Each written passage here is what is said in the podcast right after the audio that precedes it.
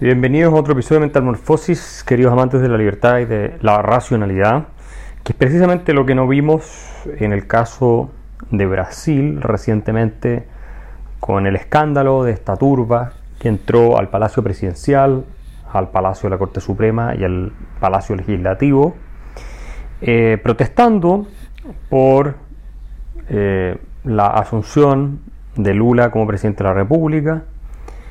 Eh, según esta gente, Lula habría robado la elección y en consecuencia ellos se estarían revelando en contra de su intento de imponer una dictadura de izquierda o, o políticas de extrema izquierda en el país. A ver, aquí hay varias cosas que tenemos que decir. En primer lugar, esta turba entra a los edificios cuando están en receso, por lo tanto ni la Corte Suprema ni el Congreso ni el Palacio Presidencial había nada de adentro. Están en vacaciones la gente de la Corte Suprema que, como sabemos, está siendo criticada por eh, su eh, colusión con Lula, y eso es cierto, o sea, la Corte Suprema brasileña, eh, una parte de ella al menos, está trabajando en la agenda de Lula. Después, el, Palacio de Gobierno no había nadie, Lula no estaba, está en Sao Paulo con su familia, y también no había nadie en el Palacio Legislativo, en el Congreso, porque la gente está en receso, entonces, básicamente se metieron a edificios emblemáticos, con bajos niveles de seguridad y donde no había nadie.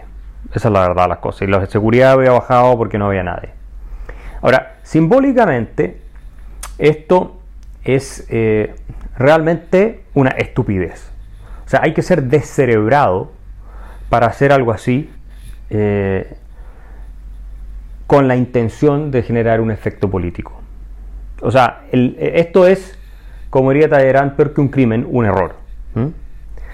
Más allá de que la manera de combatir el proyecto autoritario de Lula, porque sí, Lula es un político corrupto, es un ladrón, es un cómplice de criminales, es un eh, líder de extrema izquierda latinoamericana, siempre dispuesto a apoyar a los dictadores de turno, un aliado de lo peor, de eh, lo más delincuente, ¿cierto?, del socialismo regional.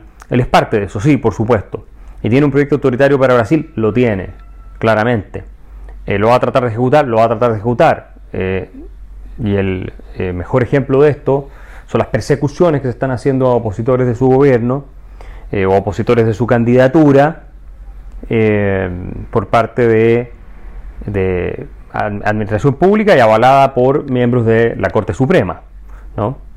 simplemente por oponerse a él. O sea, él va en un derrotero autoritario ya de dictador, Obviamente eso no significa que va a lograr cerrar los poderes del Estado y va a eh, permanecer ahí para siempre y cambiar la constitución, probablemente no tiene el quórum para hacer eso. Eh, si pudiera, sin, duda lo haría, como lo hacen todos los eh, aspirantes a dictador en América Latina, y Lula es uno de ellos. Lula no es un demócrata, no nos equivoquemos, ¿no? Él pertenece a los Kirchner, a los Chávez, a la dinastía de los, de los Maduro, de los Ortega, de los Petro, de los López Obrador, o sea, él es de esa línea populista de izquierda revolucionaria, que si bien si uno ve sus primeros gobiernos fueron eh, no tan carnívoros y agresivos, sino que dentro de todos relativamente moderados, o bastante moderados en realidad, sí apoyó el socialismo del siglo XXI, sí fue uno de los cofundadores del Foro de Sao Paulo, y sí es un ex eh, básicamente marxista o actualmente todavía marxista, igual que Michelle Bachelet, la presidenta de la República de Chile, que obviamente no es una persona demócrata. O sea, Michelle Bachelet no es una persona que crea en la democracia realmente, ni que crea en los derechos humanos, a pesar de que lideró la Comisión de Derechos Humanos en las Naciones Unidas. Es una persona marxista, siempre ha hablado bien de Cuba, defendió a Chávez cuando existía el proyecto autoritario de él y él estaba vivo, eh, admiradora de Fidel Castro, amiga de la Margot Honecker o eh, agradecida de la dictadura comunista ella siempre fue marxista, nunca dejó de serlo eh, y, siempre, y mostró sus colores claramente también cuando estuvo en las Naciones Unidas y se negaba a condenar las violaciones de los derechos humanos en Venezuela, porque se negaba, no quería hacerlo, ¿ah? eh, y, muchos otros escándalos, eh, como el caso de China, que ella sirvió para lavarle la imagen a la dictadura china, que tiene campos de concentración, donde envían a minorías musulmanas, a los uigur, y los masacran en esos campos de concentración, y Michelle Bachelet básicamente va a China, eh, hace toda una revisión y, casi da a entender que está todo perfecto. entonces la dictadura comunista china también eh, ha sido beneficiada del discurso de Bachelet. Entonces esta gente no es demócrata. Sí, Michelle Bachelet hizo un gobierno en, dentro de la concertación democrático, por supuesto, más progresista que los anteriores puede ser, pero dentro de las reglas de la democracia, pero ella no es demócrata. Ella no, tenía tampoco la alternativa de hacer algo muy revolucionario. Y en su segundo gobierno tiene la alternativa de hacer algo más revolucionario, pasarle la retroexcavadora, como dice ella, al sistema neoliberal, tratar de refundar el país a través de una nueva constitución, que eso no le resulta.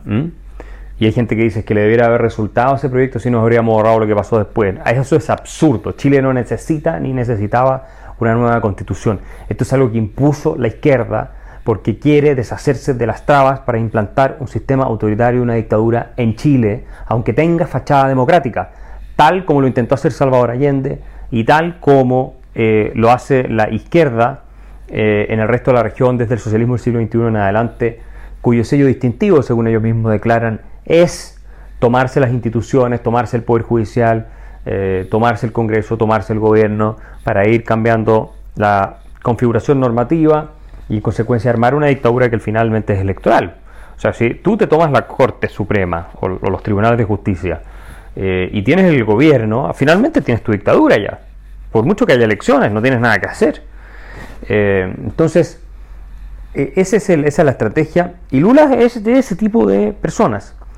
Eh, ahora, además de, yo lo califico como un acto fascistoide porque efectivamente entrar a palacios de gobierno en un país donde todavía algo de institucionalidad queda, como es Brasil, ¿no? No es un país convertido totalmente al populismo autoritario como lo es Venezuela, algo queda de institucionalidad donde se puede hacer resistencia, se puede salir a las calles.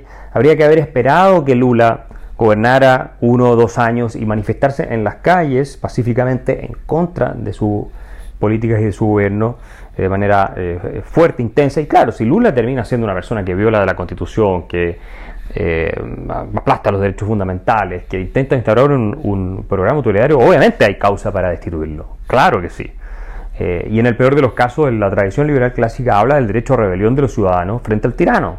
O sea, hay un derecho de rebelión, violento incluso, en contra del tirano, ¿no? el que aspira a aplastar a los demás y a someterlos, que fue lo que pasó el 11 de septiembre del año 73 en Chile. Ahí se ejerció el derecho a rebelión eh, frente a un proyecto totalitario, comunista, marxista, que intentaba instaurarse en el país por parte de las Fuerzas Armadas, que recogiendo el clamor popular y el clamor también de las Fuerzas Democráticas de Chile, acuérdense, el 22 de agosto del año 73, el Congreso Nacional, la Cámara de Diputados, emite una resolución llamando a la intervención militar, aprobada con dos tercios de los votos, y entonces ellos actúan en consonancia con esa declaración que sostiene que hay eh, violaciones sistemáticas a los derechos fundamentales bajo el gobierno de Allende y un experimento totalitario que está destrozando los poderes del Estado y que por lo tanto hay que ponerle fin a ese eh, sistema y los llamados a hacerlo son las Fuerzas Armadas.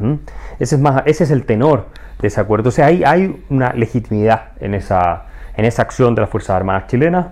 Eh, que por lo demás fueron avaladas por Patricio Elwin, Eduardo Frei Montalva, por montones de demócratas cristianos y gente de centro izquierda en su minuto, Después, por supuesto, dijeron, no, si nosotros hubiéramos sabido, salvo Patricio Elwin, al que nunca le oí decir, eh, no, eh, yo jamás apoyé el golpe de Estado, o, eso yo no se lo oí, tal vez lo dijo en algún minuto, pero yo jamás lo, oí tratar de desdecirse, como muchos otros políticos en esta materia.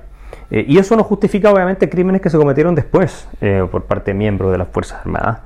Pero eh, sí justifica plenamente la intervención militar para deshacerse de un tirano como era el gobierno eh, alineado con la Unión Soviética y Cuba eh, de Salvador Allende.